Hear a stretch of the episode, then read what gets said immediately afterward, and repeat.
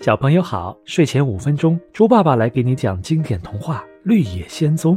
绿野仙踪，西方恶女巫。上，第二天清早，绿胡须士兵把他们送到了城门口。守门人收回了他们的眼镜，然后打开了城门。多萝西问守门人：“怎样才能找到西方恶女巫？”这很容易。守门人说：“你们一直向西走。”就会走到他管辖的温基地区。当他知道你们进入温基地区时，他会主动找你们的，并把你们捉去做他的奴隶。与守门人告别后，他们开始向西方进发，离开了翡翠城。多萝西惊奇地发现，他身上的绿色衣服竟然变成了白色的，头头脖子上的绿丝带也变成了白丝带，道路变得越来越难走。树木也越来越稀少，火辣辣的太阳把他们晒得头昏脑胀。太阳落山之后，Dorothy、Toto 和狮子都很累了，便躺在草地上睡觉。铁皮人和稻草人在旁边守护着他们。西方恶女巫虽然只有一只眼睛，但这只眼睛就像望远镜一样，能看得很远，所以。当他坐在城堡门口，偶然向四周眺望时，一眼就望见了睡熟的 Dorothy 以及他的朋友们。西方恶女巫非常生气，立即吹响了一个迎笛。仅仅过了几秒钟，一群恶狼便从四面八方跑过来。他们的腿很长，长着凶恶的眼睛，大嘴里露出尖利的牙齿。去把他们撕成碎片！女巫向恶狼下令。为什么不把他们捉来变成你的奴隶呢？饿狼首领问。他们一个是稻草人，一个是铁皮人，一个是小女孩，还有一只狮子，没有一个是干活的料，所以去把他们撕碎吧！饿狼们一窝蜂地冲了出去。幸亏铁皮人和稻草人没有睡觉，他们发现了饿狼。铁皮人说：“这次就让我来战斗吧。”铁皮人拿起锋利的斧头，当饿狼首领扑过来时，他抡起斧头，一下子就砍下了饿狼首领的头。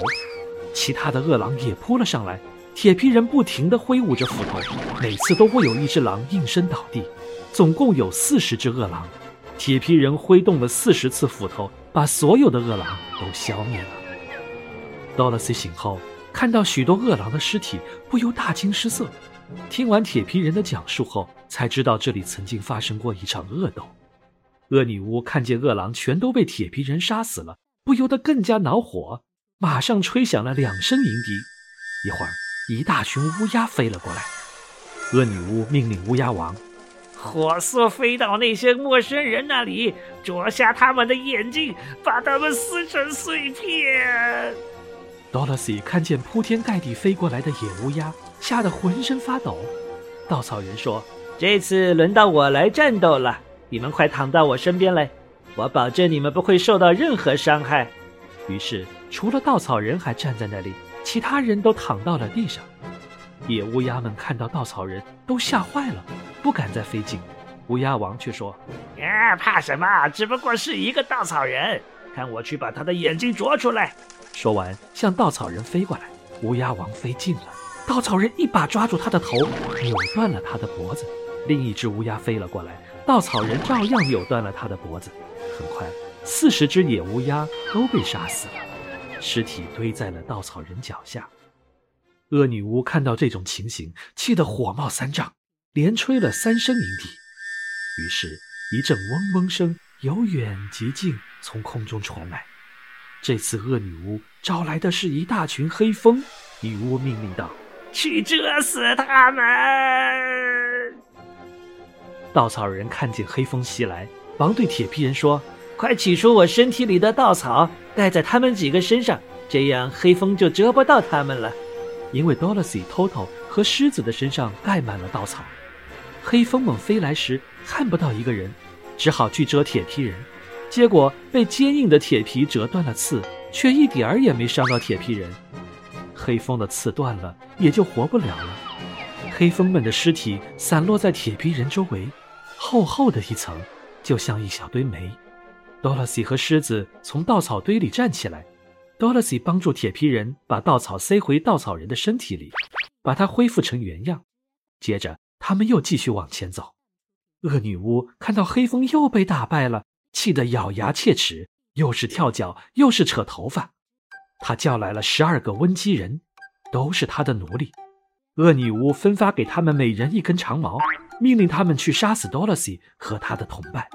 这些温基人并不勇敢，但又不敢违抗恶女巫的命令，只好向多萝西他们走去。狮子看到他们走近，立即大吼一声。可怜的温基人吓坏了，飞快地跑了回去。